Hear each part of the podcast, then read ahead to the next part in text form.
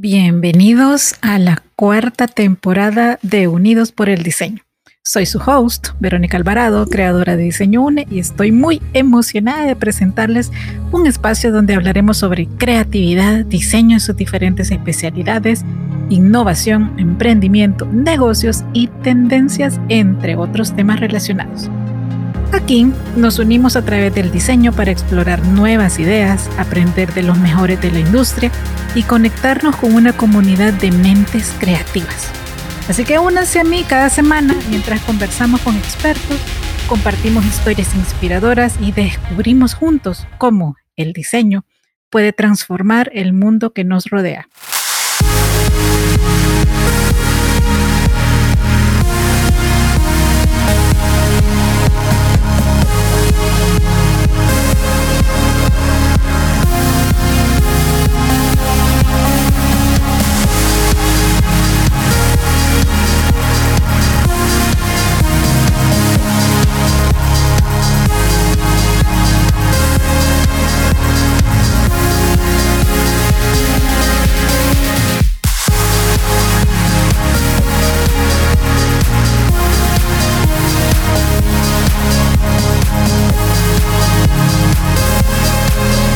Por el diseño.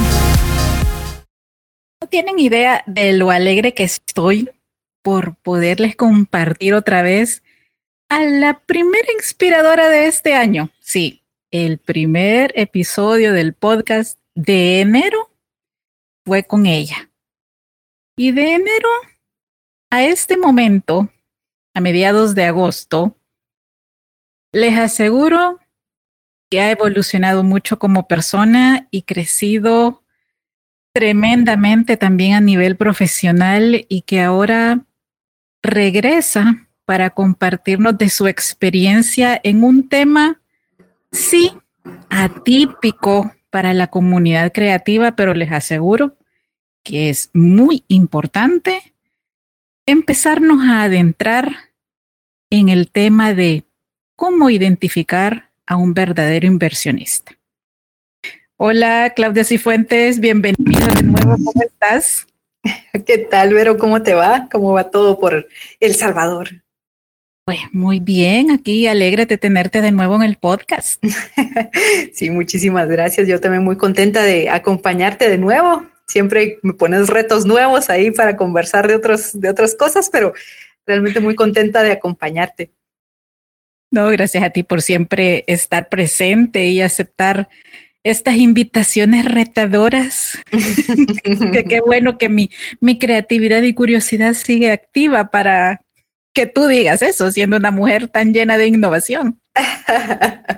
Sí, la verdad es de que creo que muchas veces cuando, cuando tenemos cositas que, que vamos llevando en el día a día, em, damos algunas cosas por sentado y, no nos detenemos a pensar en, cosas tan importantes como la que conversábamos contigo, que de dónde sale este, esta pequeña conversación que vamos a tener el día de hoy, pero creo que eh, sirve, ¿verdad?, para poner sobre la mesa temas que son importantes, como tú decís, para la comunidad creativa, eh, para el mundo del emprendimiento, pero también para la sociedad en general, porque creo que estamos en un momento donde tenemos que tener los ojos bien abiertos, ¿verdad? Y, pues creo que va a ser interesante la conversación de hoy. Uy, sí. Yo a ustedes los invito a ir por un cafecito, agua o un té. Agarrar lápiz y papel y ponerse cómodos para escuchar y tomar nota, porque interesante se queda corto. Así que bueno, para empezar, les quiero dar una nueva reseña académico profesional de Claudia para que se den una idea breve de quién es ella. Claudia Cifuentes es directora ejecutiva para Latinoamérica de ESI, estratega de innovación y tecnología, speaker y coach de formación ejecutiva, fundadora de Acción Mujer, galardonada Mujer Innovadora del Año en Guatemala, mujer líder Américas en España 2022, nominada a los Globant Award como líder inspirador en áreas STEM, finalista entre 1.100 mujeres nominadas. Es egresada del MIT como profesional en transformación digital y de la Universidad de Salamanca en posgrado de innovación en los últimos años. Y de verdad les digo, es una mujer muy inspiradora, creo que de las personas más asertivas que yo conozco. También una mujer extremadamente profesional con una capacidad de visión que personalmente admiro y agradezco. Gracias, eh, Vero. Eh, como, pues la verdad, eh, escuchar a veces todo lo que uno ha venido logrando ahí en el tiempo es, es, es, bonito escucharlo y al mismo tiempo te hace reflexionar, ¿verdad? Todo el camino que has recorrido. y la verdad es de que, pues ha sido un año muy interesante. luego de, de muchos temas personales que en el año anterior tuve que pasar este año ha sido extremadamente interesante y gratificante. ayer eh, precisamente platicábamos con, con, mi esposo y me decía, ¿cómo es posible que aquella persona que se graduó de licenciada en administración hace algunos años paró graduándose este año en el MIT y hoy se volvió tan eh, interesada por lo tecnológico, tan, con tanta curiosidad encima por lo que sucede. Y la verdad es de que hay veces que la vida nos lleva a ciertos procesos que, que ni siquiera entendemos. Pero te digo, Vero, me he disfrutado el camino y este año increíblemente, para luego de, de sembrar para tantas cositas eh, profesionalmente, pues han dado fruto muy gratificantes eh, a todo nivel, en temas de personales, en temas de, estudios, eh, de networking, relacionamiento, conocimiento.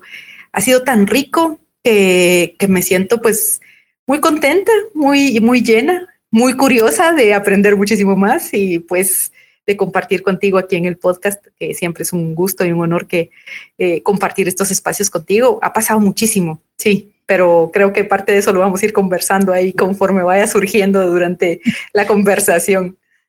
Sí, sí, seguro. Y la verdad que es muy gratificante escucharte y que nos compartas también eh, esos momentos a nivel personal y profesional, porque pues en, en, tu primer podcast con nosotros, pues nos compartiste bastante de, de cómo surgiste, de cómo has sido desarrollándote profesionalmente en momentos retadores también, que creo que sin esos tropiezos, sin esos escalones, quizá unos más altos que otros, más difíciles que otros, no serías la persona que eres hoy.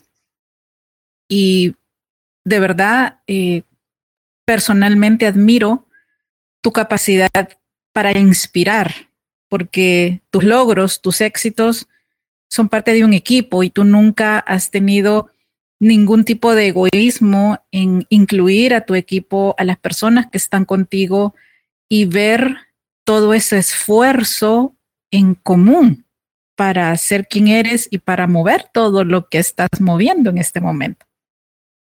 Sí, la verdad es de que honestamente te voy a decir que yo creo que hay algo que uno como, como persona siempre tiene que tener muy claro y eso es tu propósito. ¿verdad? Eh, tienes que encontrar tu propósito y no es un cliché, ¿verdad? Sino que realmente uno tiene que encontrar por qué hace lo que hace. Cuando encontrás por qué haces lo que haces, pues ya todo se viene, se viene dando, ¿verdad? Con una actitud, trabajando con actitud positiva, pareciera como que, ay no, Claudia, qué libro te leíste y, por eso estás hablando de lo que estás hablando, pero para mí es una forma de vida, ¿verdad? Y, y no es, no todo me sale bien, no, no siempre estoy contenta, pero, pero creo que si sigues adelante y realmente tu propósito te rige, em, se bien, se añaden valores, se, se, añaden hábitos, se añaden personas, se añaden y empezás a, a, a moverte en ciertos círculos que, que se vuelve eh, de un verdadero, y te digo, no son clichés, se vuelve un, un agente de cambio, para una persona que puede eh, atraer a otras a, gestionar el cambio. Este es el caso como contigo acá en el podcast, ¿verdad? Hemos conversado varias veces eh, porque tenemos un propósito, ¿verdad? De comunicar, de informar, de hacer saber. Y pues eso no acaba, ¿verdad? Prueba de ello que, ¿cuántas veces he estado contigo? Dos, tres, ya no me acuerdo. Aparte de los que nos hemos hablado de otras formas, pues. sí, yo creo que tres en el, en el podcast, pero, pero sí, la verdad es que siempre es rico, siempre es nutritivo, quiero usar ese término. Y pues el hecho de, de tener ambas una misión y también una visión muy fuerte de transmitir para hacer pensar, para moverle el piso a la gente y generar acciones concretas, no solo reflexiones mentales, ¿verdad? Sí. Eh, eso implica mucho, implica un estudio constante, una curiosidad activa al 300% y llevarlo a la acción. Sí, definitivamente. Estoy contigo en ese, en ese punto. Súper. Así que bueno, entrando más en materia hacia el tema de este episodio.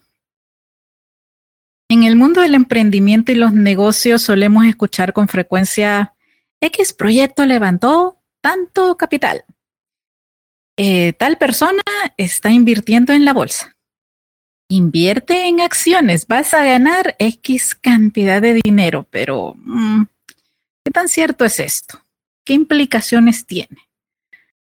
¿Hay un perfil que deberíamos observar e incluso pedir a estas personas?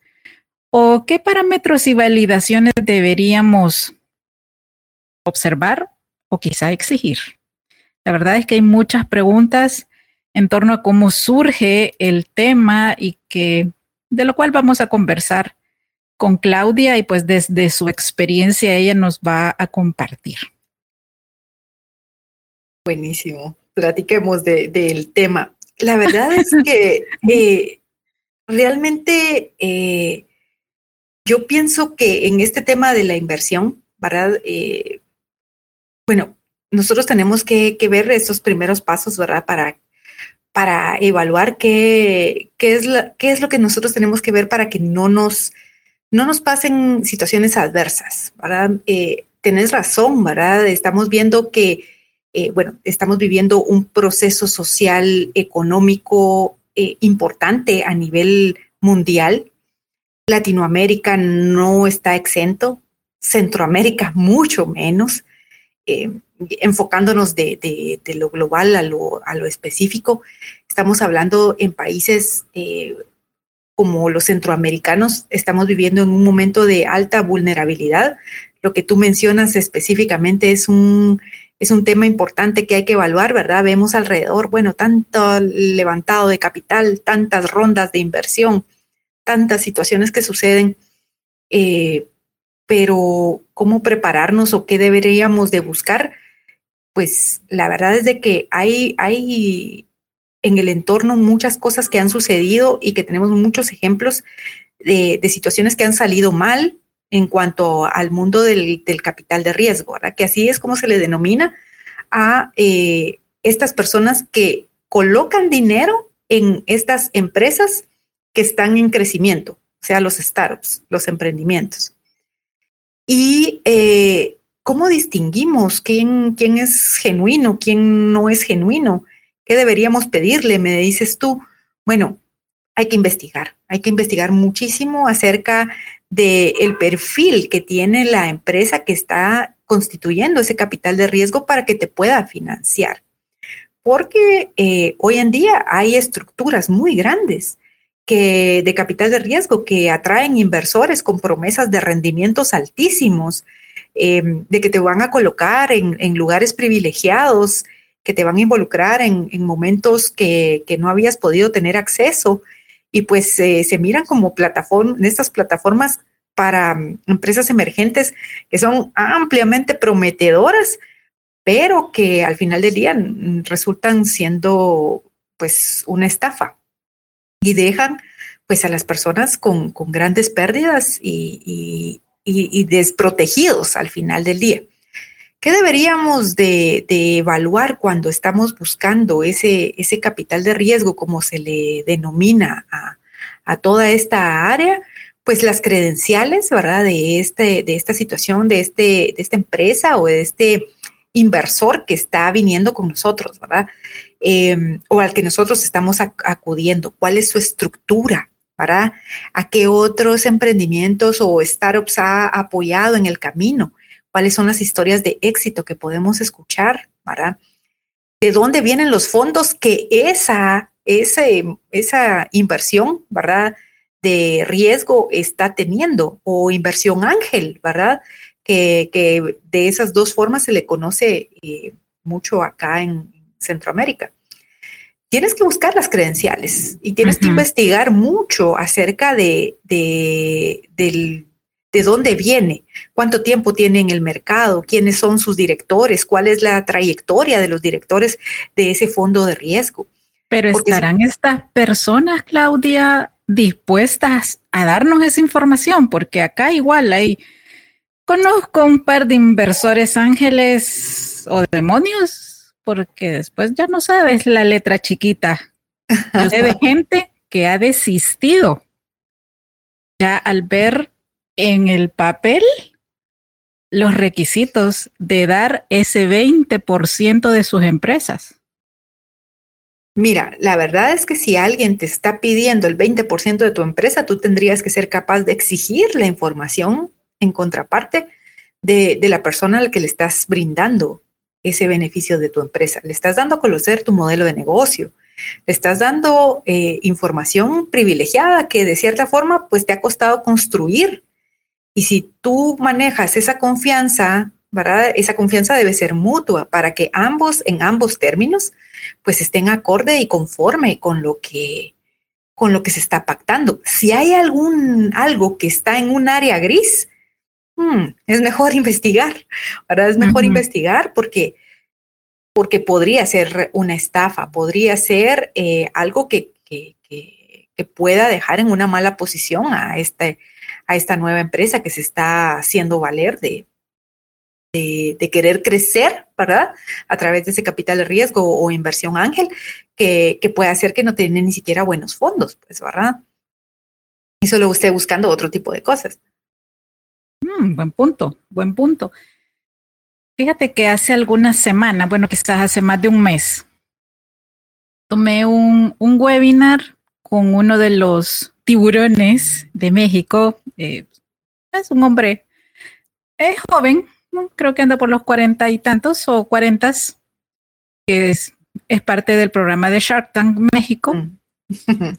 y pues pues sí, muy interesante, ¿verdad? Escuchar sus podcasts, eh, de repente también lo, lo escucho en YouTube.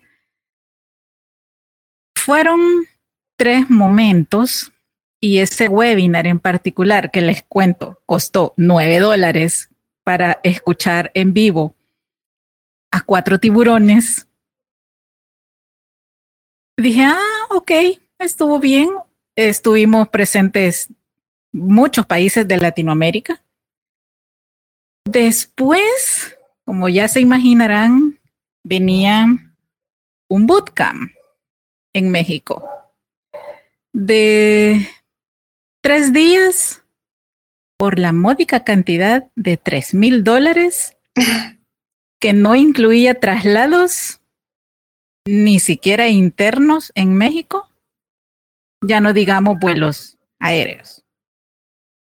Y ahí es donde uno dice, ah, ajá, pues sí, ya, no, ya conocemos ese, ese modelo de negocio, pero hasta qué punto también es programas como Shark Tank realmente aportan o solo nos confunden más, es decir, sean reales o no esas inversiones que vemos en la tele, porque puede haber mucha producción al respecto.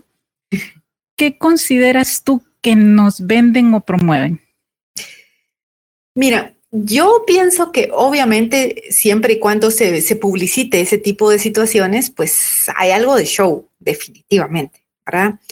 Buscan promover el, el, eh, el, emprendimiento, el atreverte, el buscar el capital. Si tú te das cuenta, ¿quién es el, quién es el, sobre quién recae el spotlight en programas como el Shark Tank?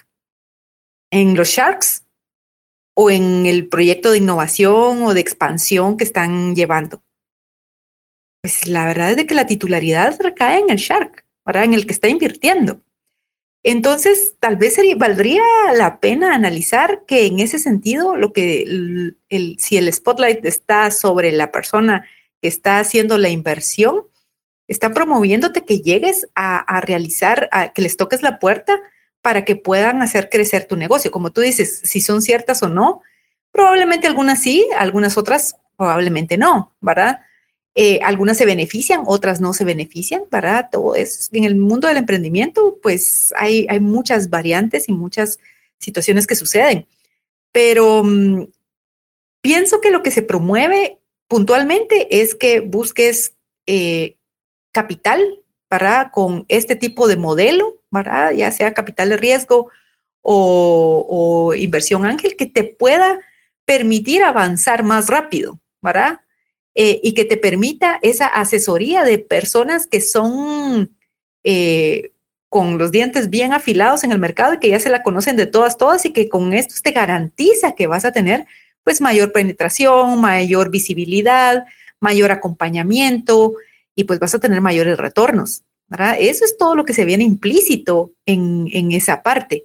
Em, ¿Qué tanto éxito se tiene, verdad? Pues eso deberíamos de ver otro programa, ¿verdad? No solo eso, sino que habría que ver cuál es el éxito que han tenido estos, ¿verdad? Estos, este tipo de, de, eh, de, personas que han buscado ese tipo de financiamiento y que tanto han logrado hacer crecer sus negocios y prosperado en el tiempo. Porque no solo hay que hacerlos crecer, sino que sostenerlos. Y esa es la parte más difícil de un negocio. ¿Cómo sostenes? económicamente, pues todo lo que tenés alrededor y puedes ir eh, innovando constantemente para poder alcanzar un, grado de estabilidad, ¿verdad?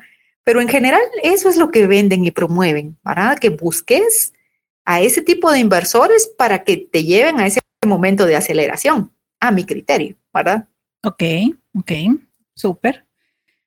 Sí, la verdad es que mira, es interesante. Igual en TikTok tenemos eh, cuentas específicas que hablan únicamente sobre modelos de negocio y, está bien para tenerlos como un referente, no para copiarles. Correcto. Pero pues estoy completamente de acuerdo contigo, como nos decías al inicio, identificar a un inversionista confiable es esencial, pero pues, ¿cuáles serían para ti algunos consejos prácticos para verificar su autenticidad, además de credenciales como un potencial inversionista, porque regreso a TikTok, me aparecen una gran cantidad de chicos, para mi edad, niños, no me generan confianza precisamente por la edad. Yo no digo que no sepan y que no se hayan graduado quizá de una escuela de negocios o de un área similar, pero de eso a darle mi dinero a alguien por acciones, a este, pues, punto suspensivo. Sí, y, yo pienso que ahí la verdad es de que uno tiene que hacer una búsqueda súper informada, ¿verdad? En, el tema de, la inversión que se, que se quiera buscar, ¿verdad? Y, y, por otra parte, algo que te voy a decir es que cuando vayas a buscar eh, a un inversionista que sea confiable, tú tienes que llevar bien claro qué es lo que, eh, qué es lo que quieres lograr de esa inversión, ¿verdad? Y, por supuesto, entonces ya después haces tu proceso de evaluación, de esa selección de, esas empresas confiables para poder tener ese, ese crecimiento, ¿verdad? Entonces, ¿qué, qué, qué deberías de, de, buscar? Yo buscaría a alguien que, que, sea una persona que tenga un capital eh, o que tenga una estructura de capital eh, de riesgo y de inversión ángel bastante bien estructurada, para que tenga una organización que sea transparente. ¿verdad? La mayoría de las estructuras que se dedican a dar eh, capital de riesgo a los startups tienen estructuras bastante bien detalladas, públicas, de cómo funcionan y de dónde viene el dinero que ponen en ese capital de riesgo. Como tú dices, muchos de ellos son jovencitos, ¿verdad? Y hemos visto muchas estafas. Bueno, en el momento que se llevó el boom de las criptomonedas, ahí vimos un montón de capital de riesgo, ¿verdad? Eh, funcionando para poder eh, colocar estas, estas fintech nuevas que eran estas startups que estaban quedándose en el ambiente. Y, bueno, como tú dices, son jovencitos que no tenían la trayectoria, pero que estaban consiguiendo quizá algún levantado de algún de otro fondo de riesgo que lo ponían o lo tercerizaban y que al final del día pues no podían sostenerlo. Entonces, tienes que buscar que eh, la estructura sea transparente, ¿verdad? Que esa persona que te está pidiendo todos esos detalles tenga eh, pues claramente cómo gestiona toda su estructura, incluso cómo gestiona el riesgo, ¿verdad? El riesgo de tú, de, de ti como, como startup y cómo gestiona el riesgo él adentro ante movimientos que puedan existir en el ecosistema del emprendimiento. ¿verdad? Hace algunos meses quebró este banco que, era, una, entidad fundamental para el área del emprendimiento y eh, pues dejó desprotegidos a muchísimas, a muchísimas eh, estructuras de emprendimiento y pues cubrían todos estos elementos que yo te estoy diciendo. Cuando estamos hablando de de inversionistas, siempre te vas a correr tú un riesgo. Y por eso te digo que creo que lo principal es analizar las estructuras sobre las cuales vas a confiar, que sean lo más transparente posible, que tengan la trayectoria, que hayan eh, realizado eh, apadrinamientos ya que sean fiables y en funcionamiento y que sean exitosos, que ese es otro tema, ¿verdad? Porque muchas veces, bueno, sí, eh, tienen en su portafolio que han apoyado a 10 o 20 empresas, pero ninguna de ellas existe ya hoy, ¿verdad? Entonces, em, bueno, le te dieron algo que a, cambio de otra cosa, ¿verdad? Entonces, ¿qué es lo que sucede, verdad? ¿Quién pierde más en ese, en ese sentido? Entonces, Verificar las estructuras es importantísimo, de dónde viene eh, la transparencia en la estructura, de cómo van a analizar tu empresa, qué van a hacer con tus acciones, se van a quedar las, las acciones en el, en el, fondo de riesgo que, que, te están hablando o lo van a transferir a algún otro fondo de riesgo que tenga otras condiciones por detrás. Hay muchas variables que hay que evaluar. Hay que ver el, flujo eh, de efectivo, que sea estable, para durante cuánto tiempo vas a hacer el acuerdo con este fondo de riesgo. Eh, generalmente muchos eh, inversionistas lo hacen a cinco años, ¿verdad? Pero hay algunos otros que se, se van muchísimo más allá, lo necesitas mucho más allá.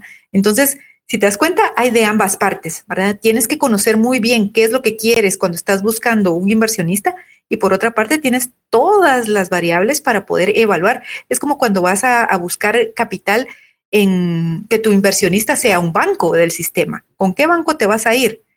El, el, que sea más sólido, el que te dé mejor tasa, el que te dé mejor cobertura, mejor protección, mejores accesos. Lo mismo debería de ser con un fondo de riesgos, ¿verdad? Sí, sí. Eh, fíjate que varias cosas que he observado y que también yo he vivido. Uno es que se espera, Pleca asume que los emprendedores, no en etapa inicial, estoy hablando ya de un emprendedor que pasa de los tres años y que ya está convencido de su emprendimiento y que ya lo validó. Que sepamos toda esta terminología de negocios para los que no somos del área es confuso. Otro punto es que nos da miedo preguntar, precisamente por la inexperiencia del tema y porque sí, a veces personas del mundo financiero sí pueden mostrar cierta agresividad a su dominio intelectual. Entonces, muchos emprendedores le huyen incluso a la formalización de sus emprendimientos. Por algunos de estos factores. Entonces, eh, ¿cómo manejar este punto? Porque si yo llego y le digo, vaya, muéstrame sus credenciales y me empieza a marear con toda la terminología que nosotros de este lado no tenemos conocimiento, cómo empezar a adquirirlo por un lado y por el otro ¿Es posible para ustedes, del lado del mundo de los negocios, explicarlo en términos más sencillos o de plano no? Mira, debería, es una muy buena pregunta y eso debería ser una obligación. ¿Me entiendes? Realmente explicarte en términos que cualquiera lo pueda entender. Eso debería de ser así. Como le digo yo en términos más mortales. Exacto. ¿Verdad? Si, si, tú, si tú vienes con un, con un médico y el médico te dice los términos, eh, toda la jerga, ¿verdad? O un abogado y te empieza con toda su jerga legal también, no entiendes nada, pero hay formas de poder hacer entender qué es lo, a qué es lo que te refieres. Pues sí hay formas de poder explicarlo fácilmente. Pero como te digo, siempre hay que verlo desde ambas vías, ¿verdad? Si imagínate, si tú estás poniendo la estructura de tu empresa, estás poniendo participación accionaria, control de tu empresa, estás poniendo tu conocimiento, tu investigación de mercados, tu, tu emprendimiento que ya tiene más de dos, tres años funcionando, que ya sabes que sí funciona, pero lo quieres escalar. Por la parte del emprendedor, tienes que derribar esa barrera que existe a, no entender ciertos términos, ¿verdad? No puede ser como las matemáticas que les huyo. Al contrario, tengo que educarme y tengo que entender de qué me están hablando para poder proteger mi negocio, porque al final del día es mi negocio. Busco volverme un empresario a través de ese emprendimiento que yo tengo con ese capital de riesgo que me van a dar. Entonces, debo estar al mismo nivel y en los términos para de conversación, por lo menos para hacer preguntas relevantes y para entender las respuestas a ese, a ese momento. Porque tenés toda la razón, en ese va y viene, ¿verdad? O en esa jerga eh, que, que, se envuelve, muchas personas pierden, ¿verdad? Y pierden incluso la, eh, el control de sus organizaciones por firmar cosas que no corresponden, ¿verdad? Con el control de sus emprendimientos. Sí, y que nunca preguntaron. Exactamente, o tener costos inesperados, eh, o tener que pagar fees adicionales sobre retornos que pudieron haber llegado, ¿verdad? Todo lo que está en las letras pequeñas. Entonces, como emprendedor, sí tienes la obligación de abrir bien los ojos y de saber cuáles son los mínimos requeridos para poder hacer esas preguntas importantes que van a garantizar la estabilidad de tu negocio, porque han habido muchos esquemas de, de capital de riesgo que salen muy bien, pues, ¿verdad? Eh, y que hacen crecer a, las empresas de una forma, eh, a los emprendimientos y a los startups de una, de una forma positiva.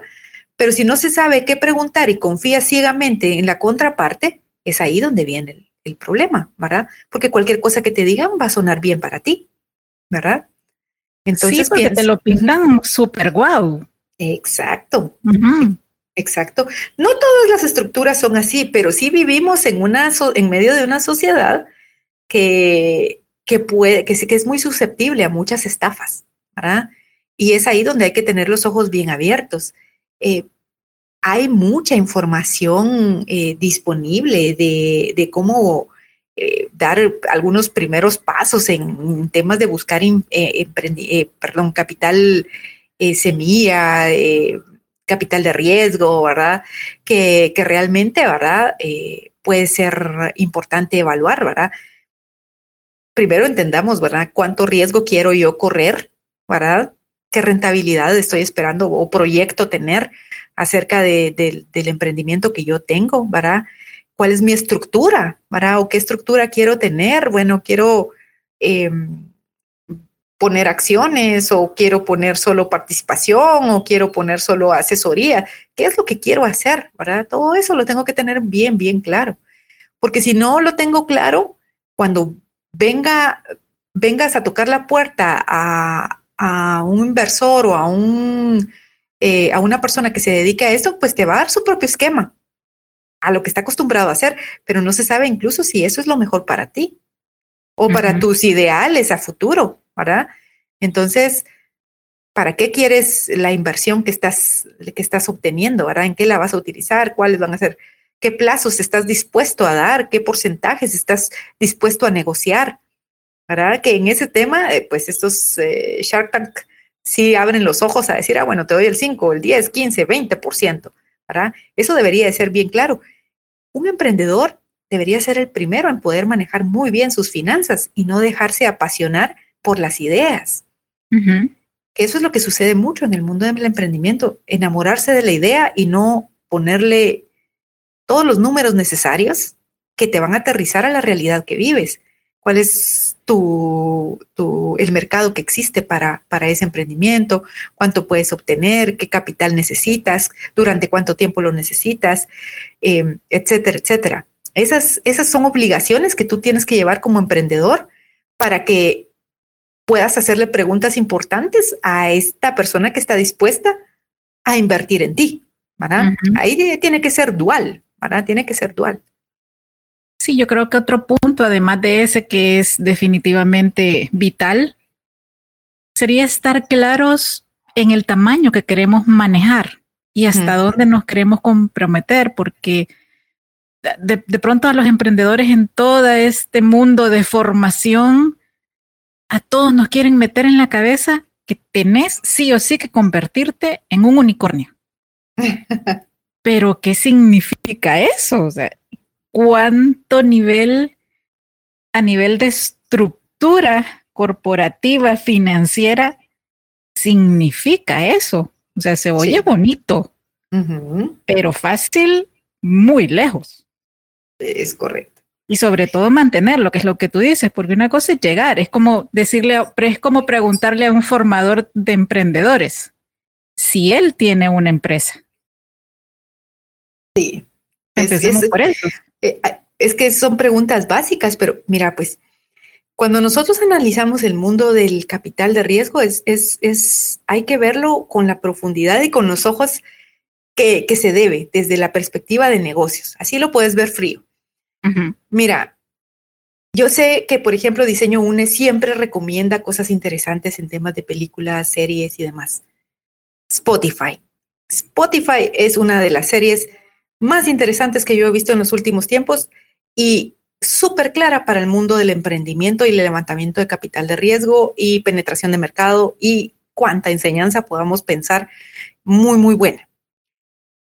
Spotify levantó capital de riesgo y ha levantado capital de riesgo durante mucho tiempo, muchas rondas, unicornio en su tipo, pero sigue sin ser rentable. A la fecha ha tenido que hacer varias modificaciones en el modelo de negocio porque aun cuando es una de las plataformas más utilizadas, más escuchadas, más oídas, más innovadoras, si tú quieres, en el, en el entorno, sigue sin ser 100% rentable. ¿Por qué? Porque lo está sosteniendo el capital de riesgo ese capital que, tiene diferentes estructuras, ¿verdad? Pueden haber, eh, pueden haber retornos que tú le des a, este capital de riesgo mensualmente, pueden haber intereses que pagues, pueden haber reembolsos de capital, puede haber participación accionaria, puede haber muchas cosas ahí en el medio, pero la empresa podría seguir sin ser rentable aunque esté levantando mucho dinero.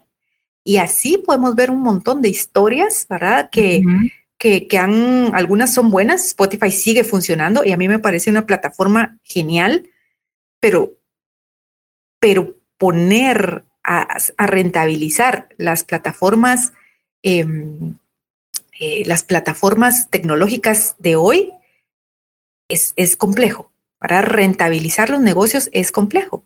Para eh, otra, otro ejemplo que, pueden ver cualquier inversionista para, para, entender lo que estamos hoy conversando es WeWork. Es otra ah, serie muy interesante, ¿verdad? ¿Cuánto levantamiento de capital hizo WeWork sabiendo que era un modelo de negocio que no era sostenible? A la fecha, tú vas a Nueva York o a cualquier otro lugar en Estados Unidos, todavía encontrás uno que otro WeWork por ahí, ¿verdad? Tratando de sostenerse, tratando, no era una mala idea, pero quizá el crecimiento exponencial no era para eh, lo mejor para ese tipo de, negocio. Entonces no hay que dejarse llevar, digamos, por lo que se ve, sino que hay que hacer, hay que involucrarse mucho más. Y si te das cuenta, aquí no únicamente tuvo que ver el, aquí no fue tanto el emprendedor el que perdió, ¿verdad? Sino que los, los que invirtieron ese capital de riesgo se dejaron enamorar por una idea que no era sostenible. Entonces, em, existe de ambas estructuras, ¿verdad? Cuando estamos hablando de inversiones, em, hay que, hay que hacer muchos análisis de ambas partes. Y como te digo, yo pienso que en este tipo de ambientes muchas veces la, la emoción gana, ¿verdad? El Shark Tank es un gran ejemplo y, qué bueno que lo trajiste a la mesa porque si te das cuenta ahí es como, bueno, tiene cinco minutos, tiene 15 minutos y, te gana la ansiedad, ¿verdad? De lo que está sucediendo. Lo mismo, sucede en el, lo mismo sucede en el mercado, ¿verdad? Hay que hacer eh, un unicornio y los unicornios se forman en los primeros dos años, en los primeros tres años de su nacimiento. Entonces tú decís, bueno, yo llevo cuatro, entonces ya no, ya no soy nada. Entonces hay que ver perspectivas, tener muy clara la mentalidad, a dónde vas, qué objetivos tenés para, para tu emprendimiento, por qué el capital de riesgo es tu mejor opción. O hay otros tipos de financiamiento que también podrían existir en, en, el ambiente, ¿verdad? Que podrías evaluar, que, que, que, eso dependerá de qué es lo que quieres hacer con tu emprendimiento, pues, ¿verdad? Ajá. Sí, bueno, ya que, ya que estábamos hablando de, de plataformas de streaming, quiero traer a la conversación otro caso que está en, otra de ellas y es el caso de Elizabeth Holmes. Mm. Una chica que decían todos en Silicon Valley iba a ser la siguiente Steve Jobs. De hecho, hasta se vestía como Jobs. Empezó a los 19 años con una empresa que se llamaba Theranos con una supuesta máquina para analizar la sangre y que, según ella, con una gota de sangre iba a ser suficiente para tener todo un perfil médico y que eso iba a ahorrar tiempo, máquinas, etcétera, etcétera, etcétera. Llegó a levantar mil millones de dólares Impresionante. Por una máquina que nadie nunca vio. Según este documental, la describen como una chica genial, con un pitch ganador, pero terminó en la cárcel por estafa por más de 11 años. Sí, es cierto. Y, y por eso te digo, realmente yo creo que hay en este ambiente hay mucha emoción, ¿verdad? Y todos esos ejemplos que hemos visto eh, nos muestran esa emoción que existe. Em, pero mira, yo pienso que siempre al momento de invertir de alguna forma, ahí eh, corres riesgos, ¿verdad? Entonces, siempre que hablemos de inversión, evaluemos el riesgo, ¿verdad? Yo trabajé en entidades financieras por muchísimo tiempo y fui gerente de riesgos muchísimo tiempo también. Y te digo, los riesgos existen en todos lados, ¿verdad? Todo lo, todas las decisiones que nosotros tenemos generan un, hay, hay posibles riesgos a los que te vas a, a enfrentar y ahí vienen pues los grados de incertidumbre y etcétera, ¿verdad? Pero para eso tienes que generar planes, ¿verdad? Planes que, que te permitan navegar de una forma adecuada ante los posibles riesgos, ¿verdad? Porque todos estamos en riesgo siempre. Cuando estamos hablando del mundo de la inversión, hay que verla, hay que ponerse los lentes, ¿verdad? hay que ponerse los lentes y verlo a través eh, de, esos lentes, ver las cosas con mucha claridad.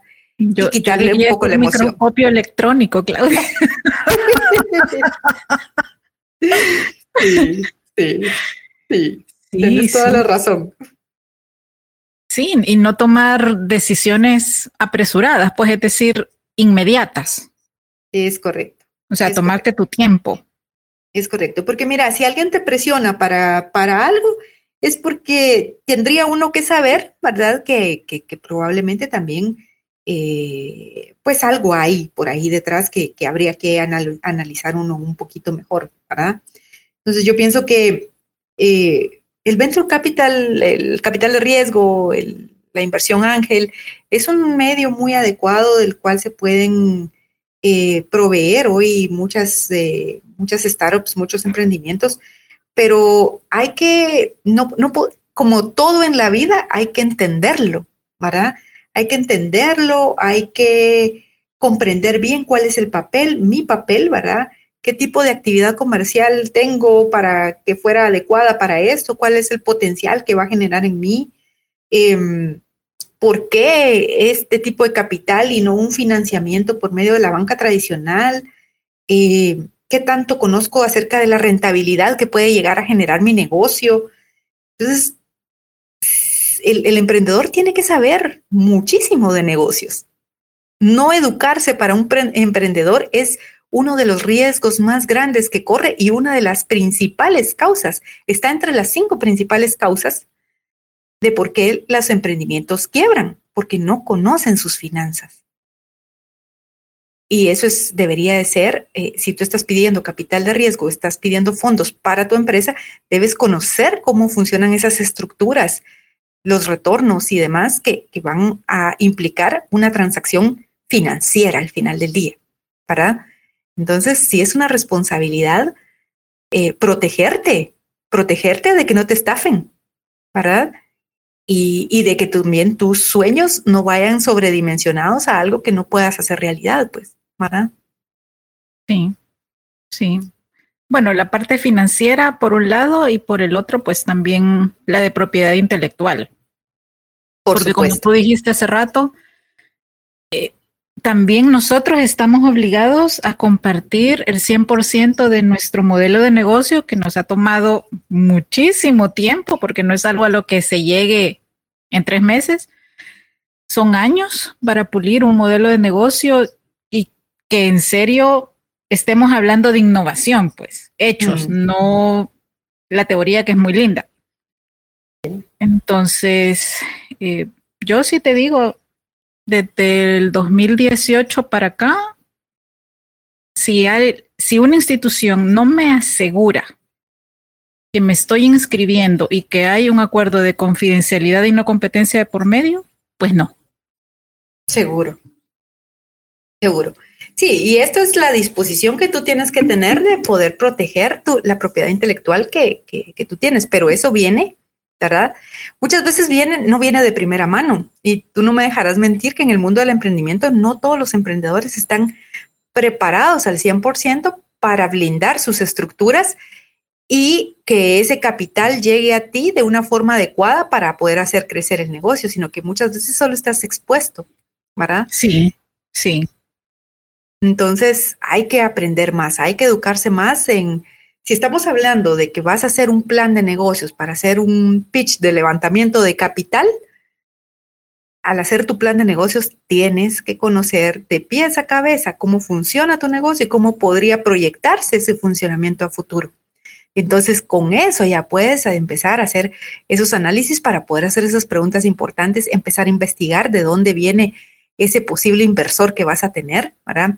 De quién invierte en ese posible inversor incluso, ¿verdad? Para que no te deje eh, en una mala posición en algún momento y que venga de, una situación que no sea viable para, para ti o, que, te, que en el futuro te vinculen con algún fondo de riesgo que es contraproducente para tu negocio en el futuro, ¿verdad? Que eso también se puede dar. Entonces, hay que hacer un análisis bien estructurado, ¿verdad? Es algo estratégico, ¿verdad? no emocional, estratégico.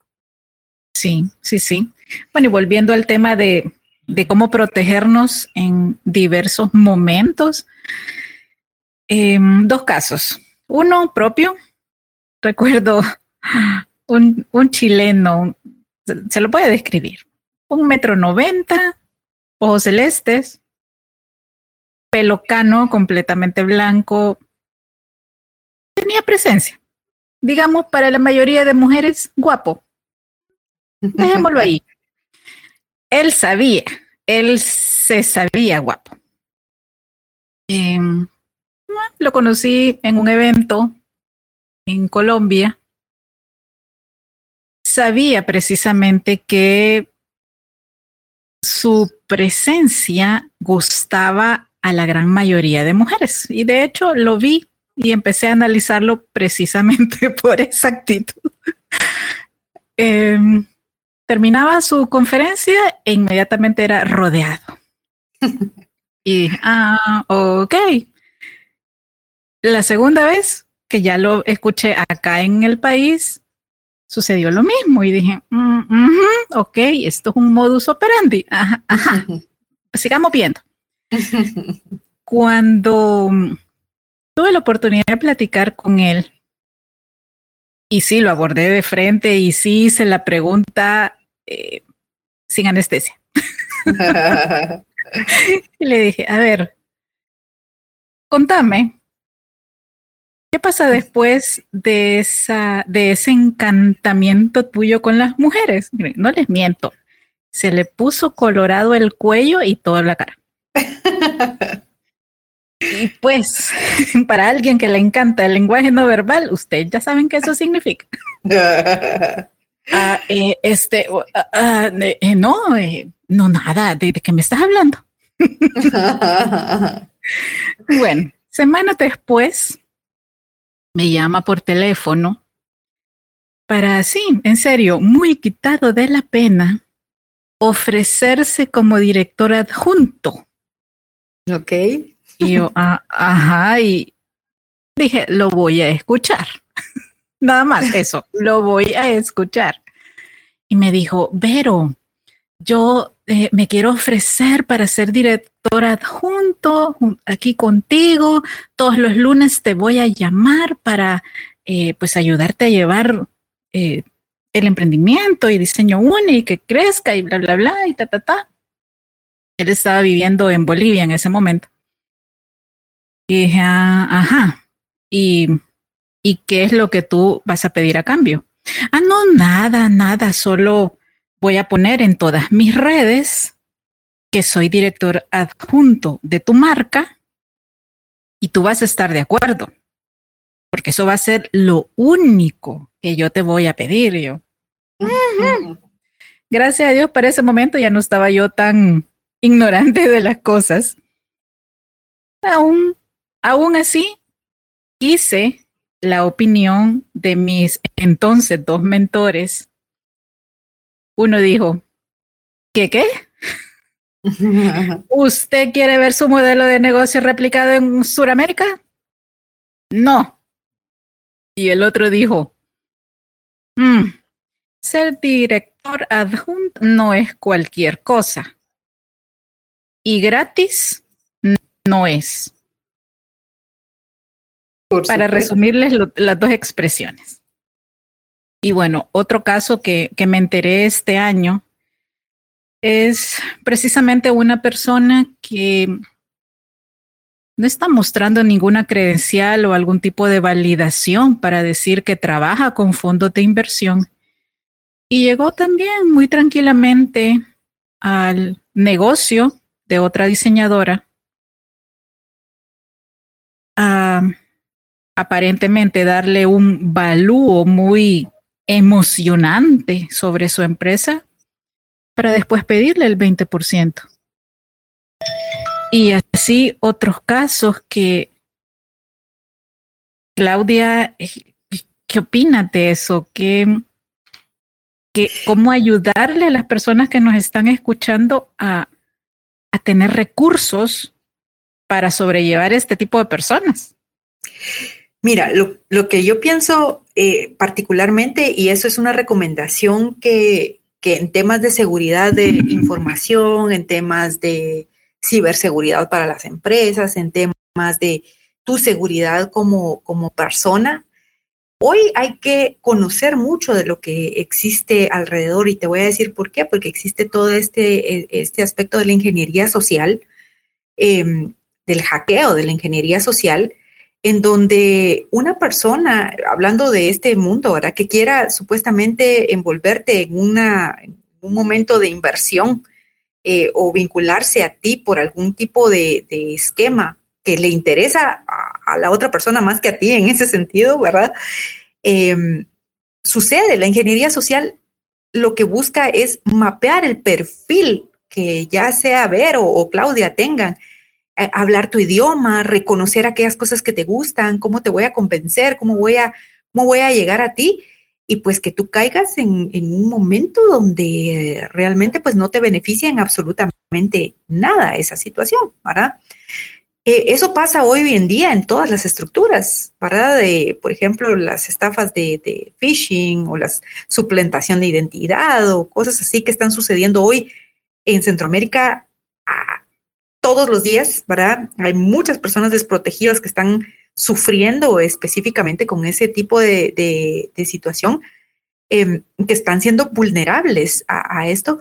tenemos que educarnos, tenemos que conocer más de lo que está pasando y en reconocer señales de alerta para, para saber que, que, probablemente lo que te están ofreciendo no es cierto y te puedas poner en riesgo, ¿verdad? Si te están ofreciendo tratos que son demasiado lindos para ser cierto, pues hay que abrir bien los ojos, no existen, ¿verdad? Si te prometen alta rentabilidad por, por ningún riesgo o, tú no tenés nada, nada más que hacer a que te pongan en algún momento o en alguna parte, eh, pues puede ser que no, no sea cierto. Si te están presionando mucho para que tomes una decisión muy rápido, o, si no hay transparencia, que es lo que hemos conversado, ¿verdad? Si no hay registros, si no hay información, si no hay claridad en lo que está sucediendo, pues definitivamente, pues hay que abrir bien los ojos y, pues utilizar esos, esos temas preventivos, ¿verdad? Cuando alguien entre con nosotros en ese tipo de situaciones, si te levanta las alertas y te levanta las alarmas, pero quiere seguir investigando, pues hay que hacer muchas preguntas, ¿verdad? A ver, hay que investigar un montón antes de invertir o dejarse embaucar por cualquier posible persona que tenga interés en tu emprendimiento. Hay que conocer a, quién, quién te está hablando, cuál es su trasfondo, porque aparezca en una feria sofisticada no quiere decir que tenga trayectoria, ¿verdad? Hay que evaluar muy bien la trayectoria. Y hoy que somos, eh, estamos en, en la internet y ahí es una gran biblioteca, se encuentra de todo, ¿verdad? Buscando bien, pues hay que conocer y hay que investigar más.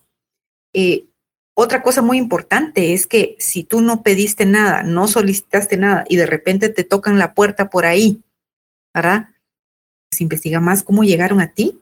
Esas ofertas no solicitadas, ¿verdad? A veces tienen algunos discursos de fondo que uno dice, bueno, ¿de dónde? ¿Verdad? ¿Cómo consiguieron? Hay que hacerse eh, preguntas importantes hacia adentro y también a la persona que está llegando conmigo. Otra cosa muy importante es que eh, como somos seres expuestos en Internet, es muy probable que sepan mucho de nosotros o de nuestro emprendimiento y sea mucho más fácil captar nuestra atención. Entonces tenemos que estar alertas, ¿verdad? Y eh, pues estar bien claro qué es lo que yo quiero para mi emprendimiento, ¿verdad? Para que no cualquiera pueda venir y, poder embaucar, ¿verdad? Em, a tomar decisiones que, no son viables ni rentables, ¿verdad? Para mi negocio o para mi emprendimiento. Sí, fíjate que en el caso de este personaje que les cuento, igual yo empecé a cuestionarlo y le dije, bueno, mándame un documento, quiero analizarlo. Ah, no, no, no, yo no firmo papeles, eh, mi palabra es más que suficiente. Ah, sí, ajá, dije, sí, sí, dos para llevar, ajá.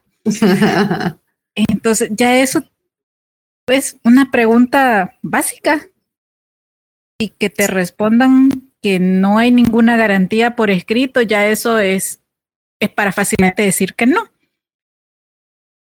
Entonces, sí, tienes, tienes mucha razón. Eh, nos falta preguntar, nos falta quitarnos la pena para que nos den la información que necesitamos que se requiere y que te valide en ambos casos eh, una,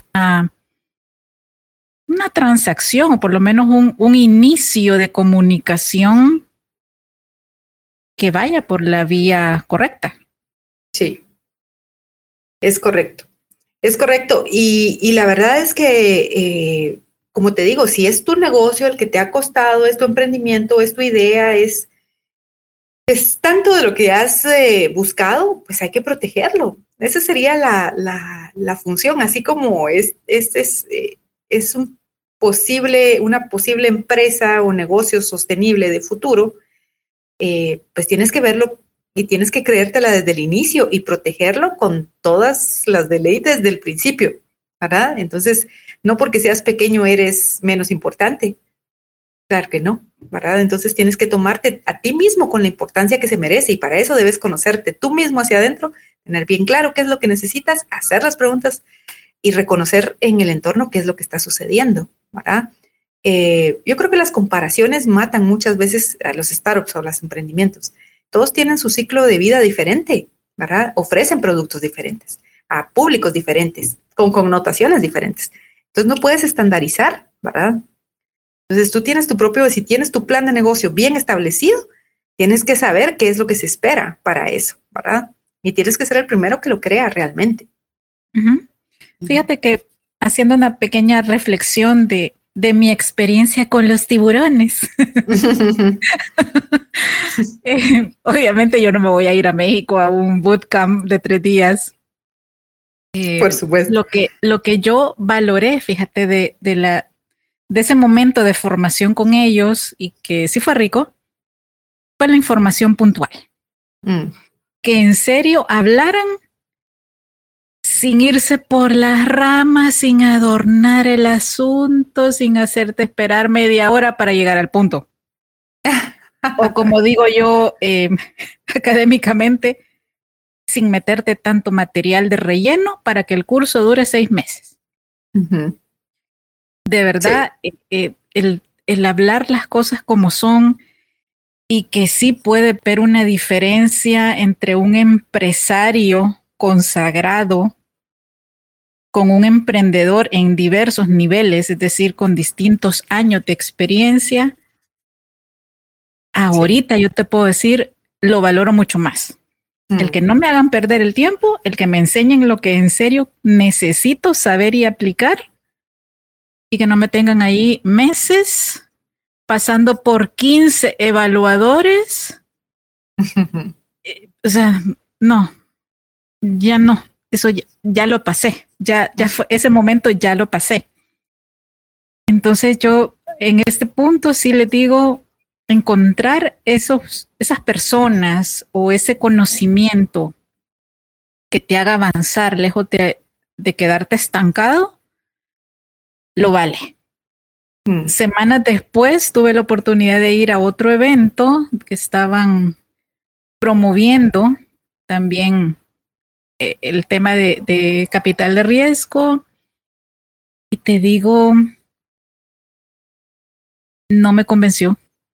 Mm. No me convenció la estructura, porque sí, estaban estas 15 personas en una mesa de innovación. Que para empezar, había disparidad de género, o sea, eran ocho mujeres versus 15 hombres. Entonces era así como que ya desde ahí mi atención bajó.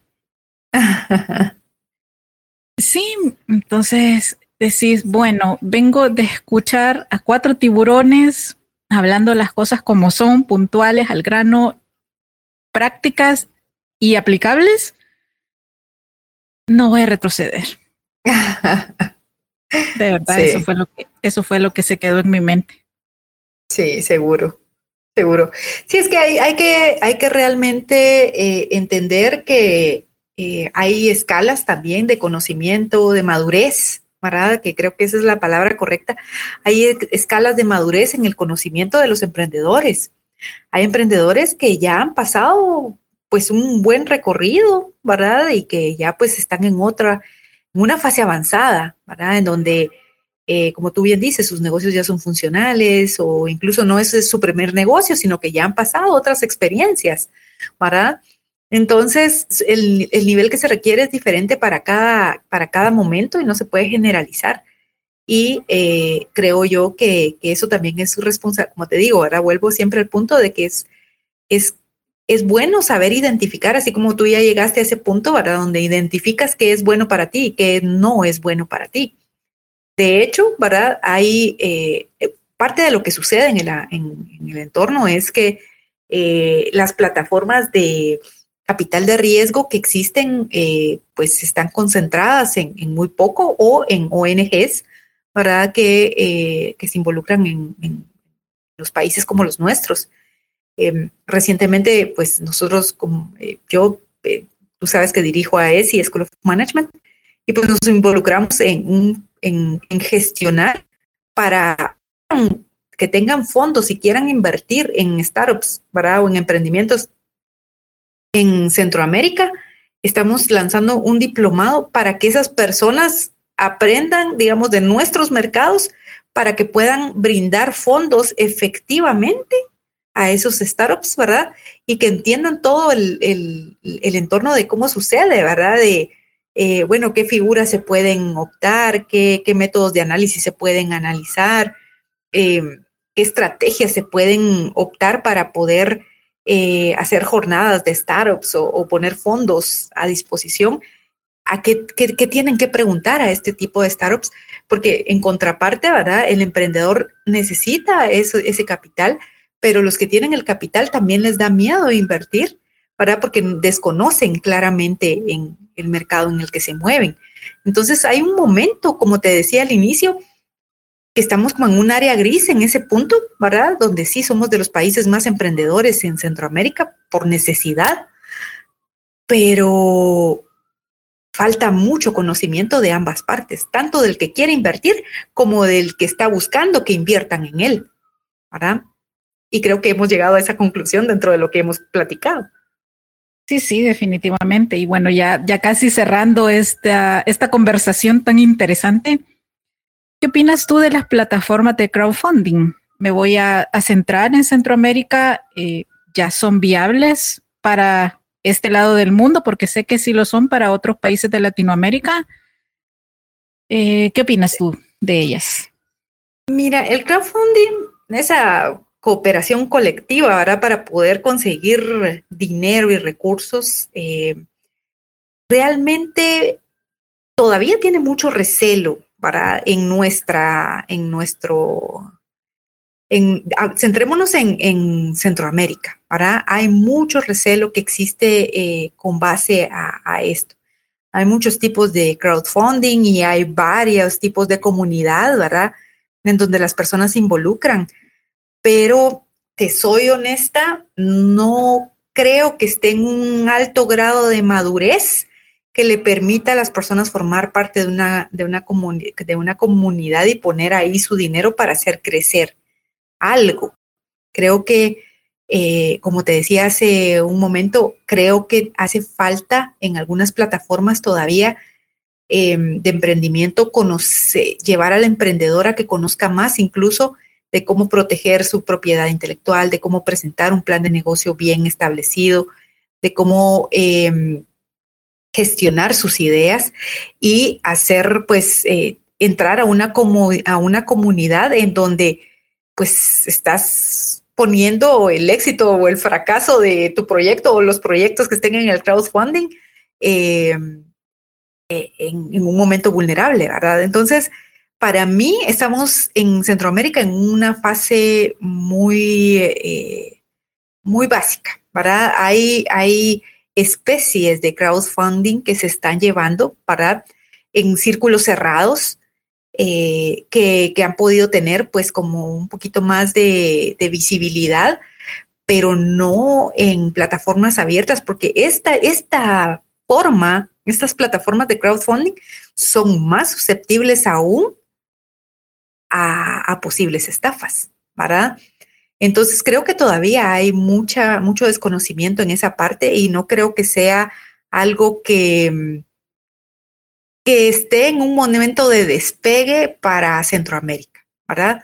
Aún cuando estamos cambiando muchas, muchos temas y ya hemos puesto sobre la mesa muchos temas de emprendimiento desde otras perspectivas, creo que el crowdfunding todavía no, no está en una etapa avanzada de poder, eh, pues, fortalecer esa, financiación colectiva, ¿verdad? Eh, de primer momento. Hay muchos proyectos que podrían tener las, las eh, cualidades de poder participar en el crowdfunding, pero creo que todavía no estamos en una etapa avanzada en ese, en ese punto. Ok, ok, interesante. Y bueno, ya para cerrar, eh, ¿cuáles serían tus tres consejos finales para poder identificar a un inversionista real? Bueno, veamos. Eh, primero, para eh, si yo ya tengo claro que quiero ir a buscar eh, a un inversionista, tengo que pedir sus credenciales, tengo que investigar. Eso no, no puedo obviarlo. Tengo que investigar para poder pedirle pues todo lo que se requiere. Y tengo que eh, empezar a conversar acerca de qué tipo de financiación, eh, segundo, qué tipo de financiación, ¿verdad? Están eh, colocando ese tipo de inversores. Es decir, cuánto están solicitando de mi empresa, qué porcentaje, cómo van a ser los retornos, qué tipo de involucramiento se está esperando, por cuánto tiempo, ¿verdad? Todo lo cuantitativo, no hablemos de lo cualitativo, todo lo cuantitativo que se pueda analizar. Entonces, primero, para investigar del respaldo y de la trayectoria de esa persona. Segundo, para todos los aspectos cuantitativos que van a involucrarse en el, en el tema de, esas inversiones que van a hacer en mi, eh, en mi área. Y, número tres, eh, tener los ojos bien abiertos, ¿verdad? No dejarse sorprender, tener ya un plan de riesgos establecido para cuando estoy buscando ese, ese capital, porque voy a tener que sortear riesgos, ¿verdad? Cambios en el mercado, eh, cambios en los retornos, cambios en muchos aspectos que, puedan darse y tengo que estar preparado para ese momento. Entonces, aquí eh, dejar todo bien afinado, ¿verdad? Por escrito, eh, con contratos pues claros, clave, que se hagan, que, que, tengan, no tengan las letras pequeñas ahí que me puedan sorprender, sino que pueda realmente Em, llevarme a un mejor momento en mi, en, mi emprendimiento y que me permita pues crecer al porcentaje y bajo los objetivos que yo tengo definidos. ¿verdad? Que creo que eso viene acompañado de, ahí se enmarcaría todo, ¿verdad? ¿Qué es lo que yo quiero para mi emprendimiento? Y entonces cuando tengo claro eso, pues esos otros tres puntos son vitales para que no dejarme sorprender, ¿verdad? Para no ser tan crédulo, sino que hacer todo lo que sea necesario para proteger eh, al, bebé, que en este caso es el emprendimiento, ¿verdad? Perfecto. Bueno, Claudia, como siempre es un placer escucharte, conversar contigo. Para quienes deseen seguirte, ¿en qué red social te pueden encontrar? Eh, por temas de negocios soy bastante activa en LinkedIn, ¿verdad? Ahí estoy siempre publicando y demás. Eh, no soy muy eh, asidua de otras redes sociales, la verdad, al menos no de momento, por temas de tiempo, pero eh, pues ahí me pueden contactar, me pueden hablar y pues ahí estoy a la disposición. Súper, les cuento que Claudia publica N cantidad de artículos cada semana muy bueno, por cierto, así que síganla en LinkedIn. De verdad van a aprender muchísimo de, una variedad de temas, entre ellos quizás los más destacados sobre tecnología. y bueno, Claudia, de verdad, qué, qué gusto, como siempre es un honor eh, escucharte, compartir contigo y, y gracias de verdad por siempre aportar con muchísimo valor a la comunidad de diseño UNE y en este caso de Unidos por el Diseño para más de 40 países. Muchísimas gracias a ti siempre por invitarme, siempre pues muy interesante todos los temas que conversamos y pues ya sabes que siempre a la orden y a la comunidad pues no se dejen sorprender, edúquense mucho en estos temas. Súper. Y bueno, espero que lo hayan disfrutado y si no tomaron nota, los invito a volverlo a escuchar. Hay muchísimo contenido de valor, consejos puntuales y especialmente aplicables, que es también lo que nos interesa. Y como siempre les digo, abrazos, bendiciones y nos escuchamos pronto.